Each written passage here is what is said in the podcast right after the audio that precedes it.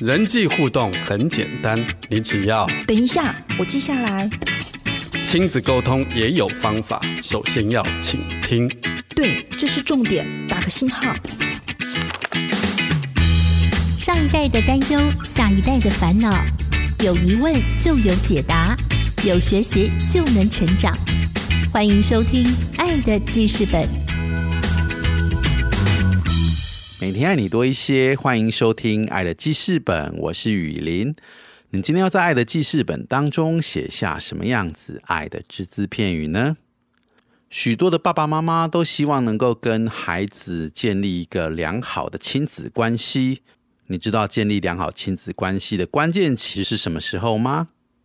一般来说，就是在小学六年级，也就是大概进入青春期之前，是与孩子能够建立良好关系的一个关键期。具体来说，到底该怎么做呢？今天我们很高兴邀请到在儿童辅导有多年丰富经验的乔伊老师和约翰爸爸。今天他们要继续透过《与孩子的情绪对焦》这本书，来和大家分享如何与孩子建立一个良好的亲子连结。让我们来听听乔伊老师和约翰爸爸的分享。不要看电视，不要玩手机。妈妈说的话，你有在听吗？今日 memo 亲子沟通。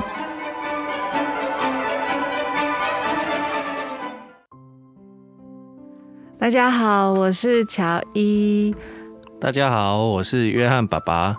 今天继续跟大家来分享《与孩子的情绪对焦》这一本书。我们这一段时间在分享的，主要是在跟孩子怎么样培育这个情感上的连结。那连结才会带来后续一些我们的目标的达成，或者我们的期待的成就。那很多时候我们在教养上面，我们常常会遇到的一个困扰就是：那我怎么要让孩子能够听我说呢？这个问题，我想更准确的是说，怎样能够让孩子把我们的话听进去呢？真实的听到，而且可以去做到。那在这本书这里几点的分享，但有一个最关键的秘诀，就是在纠正之前要先做连结。很多时候，日常生活当中，我们真的有很多的呃事物要去完成。那不管在工作的、家庭的，或个人健康的，或者我们的心理的需求，我们每一个父母都是人，我们都是很有限的，我们也会有极限。所以很多时候，我们期待孩子可以达到我们所做的，我们就可以。节省一些力气，节省一些精神，所以很多时候我们自然的反应就是直接下达指令，直接去纠正。但是这往往不一定能够达到我们所期待的成效。所以，我们怎么可以让孩子可以把我的话听进去呢？其实，第一个要做到的，要确保的就是让孩子把注意力放在我们身上，然后再开始说我们想要传达的。如果孩子的注意力没有在我们身上，他还在沉浸在他的生气、难过的情绪，或者专注在他正在有兴趣的事物上，可能是在玩积木，或者在看电视，或者他在玩他的山西等等的。这时候我们讲什么，事实上他不是不愿意听，而是他根本没有听进去。所以，首先先确保孩子跟我们是正在。沟通一件事情，他知道这时候我们正在对他说话，所以我们可以走到孩子的面前，然后跟他站在一样的高度，然后眼睛对着眼睛看着他，跟他说：“我现在有一件事情想要对你说，你可以先放下你手中现在正在做的吗？如果在开车的时候。”你有些事情希望跟孩子有些沟通，我们可以跟孩子说：“我现在跟你要讨论一件事情，可以吗？”确保孩子他这时候的注意力是在我们身上的。然后再来，我们就传达我们所要说的。如果孩子没有回应，不要再反复的碎念。反复的碎念其实是我们有时候很容易啊去。去带出来的一种习惯的行行动或行为。但是我们要提醒，不要反复的去碎念，因为这时候可能孩子的注意力不在我们身上，所以我们再次确保孩子的注意力是不是进入在沟通的一个模式里面。那当然，呃，像乔伊有分享到，有时是孩子不愿意这时候来表达他的想法或感受，那当然这又是啊另外一个状态。如果当我们感受到孩子在情绪上有他的张力的时候，那当然我们这时候可能需要先停下来，不要逼他说，可能先理解他的情绪。当然，如果在一般的情况之下，我们确保孩子这时候专注在跟我们沟通的时候，我们就可以传达我们所要表达所的期待跟对孩子的一个传达的指令。但是在这时候，我们需要很精简的将我们的期待指令来做传达，不要说太多的话，因为说太多会失去重点。孩子可能不容易专注，甚至说太多的话，有时会引起我们自己情绪上的一种扰动。所以，我们需要专注的是，我们想要传达什么样的指令、什么样的期待给孩子，我们就精简的来传递就可以了。那当孩子没有办法做到，或者孩子还没有办法理解的时候，我想，我们也需要从孩子的角度来看待。我想，这对不管对孩子，或者对我们平常跟我们的同事伙伴在沟通的时候也是如此。其实就是表达同理。很多时候，我们正在看一场球赛，那可能太太会说：“你可以先来帮我倒垃圾吗？”哇，要停下来，我们正在做的这些事情其实是不容易的。那孩子可能这时候正在玩积木，这时候正在做他喜欢做的事情。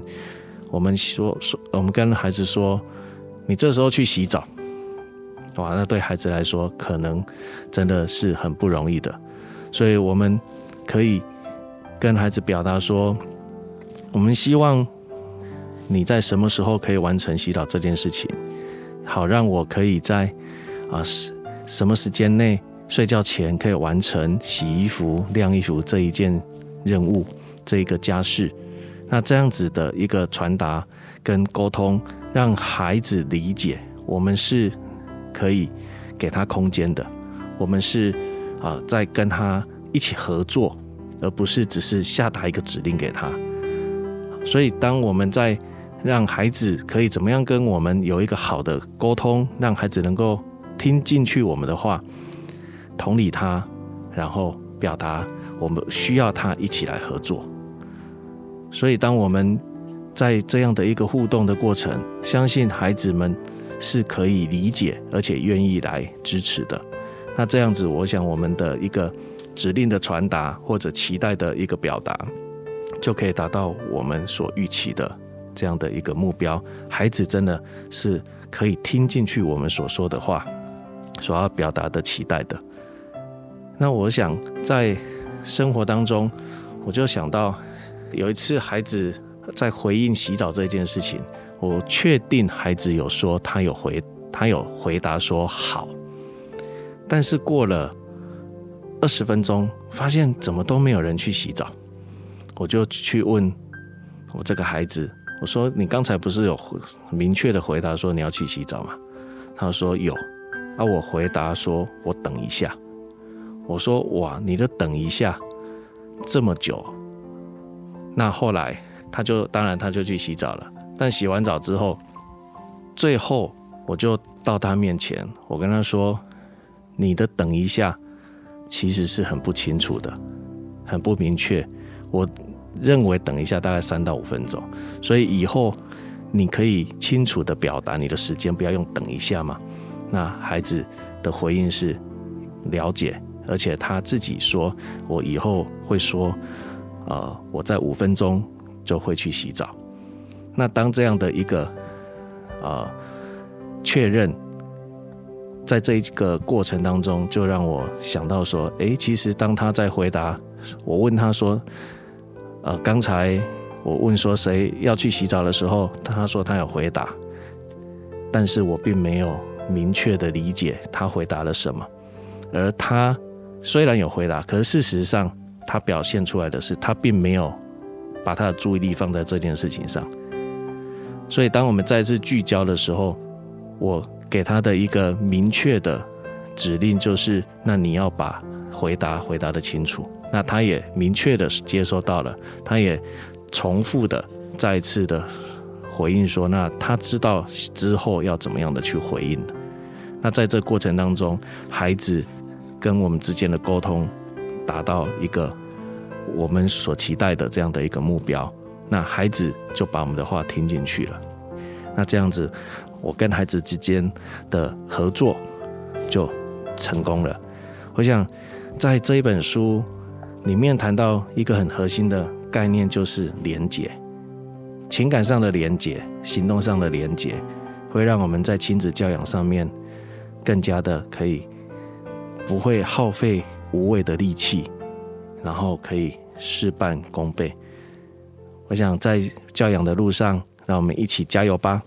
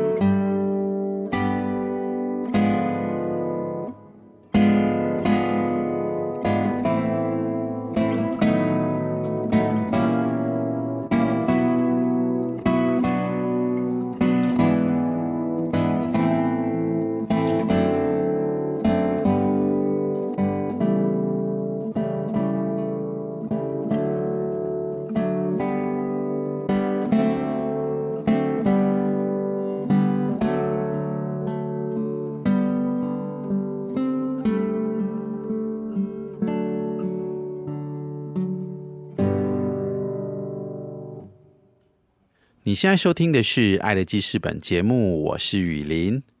今天我们的主题是亲子教养，我们邀请到三个小孩的爸妈乔伊老师和约翰爸爸，该如何与孩子在日常生活当中建立一些美好的关系连结？就让我们继续来听乔伊老师和约翰爸爸的分享。关于和孩子间的情感连结，怎么样可以啊更紧密的连结？除了日常习惯以外，我还想要再补充一个，就是啊书上有提到，就是每一天都可以有跟孩子的一个特别的时间。那在这个特别的时间呢，其实他期待可以达到的目标，就是让孩子知道你喜欢他。当我们听他说话，或者看他在玩游戏，跟他在一起，孩子知道，嗯，你喜欢听他说，你喜欢看着他，他就会感受到他觉得自己是重要的，他也可以感受到他在你心里面他是特别的，这样子他也会喜欢他自己。所以其实投资这样的时间真的非常非常的有价值。那关于这个特别时间，我觉得书上提几个点，我觉得蛮好的，也跟各位爸爸妈妈分享。这个特别的时间呢，很重要，就是专属于他，专属于这个孩子。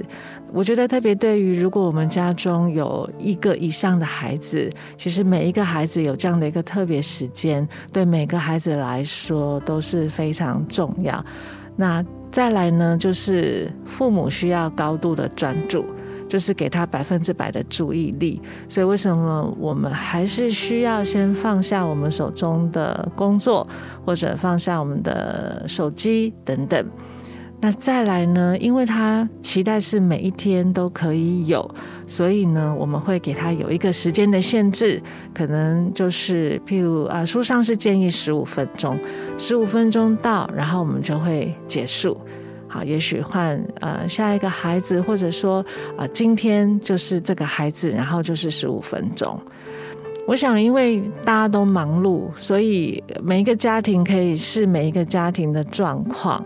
啊，也许像我们家有啊三个孩子的，可能嗯真的没有办法每一天好有四十五分钟给三个孩子的话，也许一个礼拜里面至少每一个孩子，也许这个孩子是星期几，那个孩子是星期几，但是至少就是每一个礼拜里面可以有啊可能一到两天，或者甚至好一点两天到三天。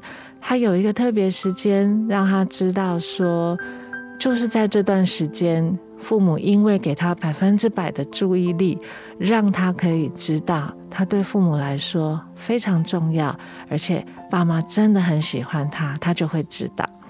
那对于如果小一点的孩子，其实我觉得就是可以陪他玩，可能他在玩什么，那你就是看着他玩，在安全的范围内，就是让他玩。甚至有些时候，你啊，就是平常他不太能够去做，我们觉得有点危险的事情，也许因为刚好爸爸妈妈可以看着他，可以稍微让他做一下，好让他可以去尝试一下。我觉得也呃不是不行，就是爸妈可以看状况。但是嗯，讲到这个呢，有的时候我们很容易想要下指导器。就是觉得，哎，这应该怎么，呃，这个积木应该怎么排，这个乐高应该怎么组合？可是这个时候呢，其实就是让孩子自己来，他想要怎么排，他想要怎么组合，就让他去发挥，让孩子去展现他自己。我们就是看着他，然后肯定他，赞美他，也会让孩子感受到。其实他可以在你面前很有安全感的做他自己，而不是好像啊这个做错了那个不行，就比较不会有这种情况发生。那另外大一点的孩子，其实我觉得就是可以听他说话，让他聊一聊学校的事情啊，跟同学之间的事情。但这个时候父母就是需要呃把握一件事情，就是不要在这个时候去 教导他。可能觉得哦，怎么可以这样子，呃，说这个老师呢？怎么可以呃这样子的去这样想呢？事实上就是听他说，让他说。那当然，我觉得适时的引导孩子还是重要的，但是啊，也许可以。在比较后面的时间啊，你提出一点自己的引导，帮助他去思辨。但是整个过程很重要的就是让他说，然后你可以专心的听他说。我相信，如果我们把这些时间放在我们的行事历里面，也会帮助我们可以提醒自己啊，就是啊，把这些时间留给孩子，让孩子真的知道，其实。对我们来说，他真的是我们生命中很重要的，而不只是啊，让他们觉得好像他们就只是，嗯，爸妈好像只要嗯啊，给我吃，给我穿就好了。但是爸妈其实不了解我在想什么。那我们就是期待可以透过这些时间，让孩子知道，其实我们很在意他们啊在想什么，他们心里有什么想法，这些都是我们很在意的。而当一个孩子他真的知道，他说话有爸爸妈妈很专心听他的想法，有爸爸妈妈很专心的想要去理解，他真的就会知道。他是重要的，他是很宝贝的。其实只要选择爱，永远都可以找到方法抓住孩子，重新连接，永远都可以找到方法修复疗愈。即使我们身处于已经脱轨太远的负面循环，所以不要责怪自己，让事情失去控制，拥抱不完美的自己，继续的抓住你的孩子。最后，永远其实都要回到爱的课题，而爱绝对不会失败。我是乔伊，很开心今天又可以跟大家分享，我们下次见。谢谢约翰爸爸和乔伊老师的分享。沟通是一件双向的互动，如果我们想要跟孩子确保有一个良好的沟通，真的是要好好确定。对方是不是在一个正确的状态之下？否则的话，变成是只有父母单方面的在碎念，就无法达到我们预期的效果了。而每个礼拜有一小段时间，能够让孩子有一个专心、特别的对待，也能够让孩子很真切的感受到被爱、被重视。让我们每天都可以用多一点的耐心、多一点的陪伴，来爱我们的孩子多一点。如果您想更多和我们来互动，欢迎上脸书搜寻“幸福生命教育协会”，按赞加入我们的粉丝团，推荐订阅我们的 Podcast 频道，让更多人可以加入爱的记事本，写下他们爱的只字片语。感谢听众朋友今天的收听，祝福您有个美好的一天。我是雨林，我们下次见。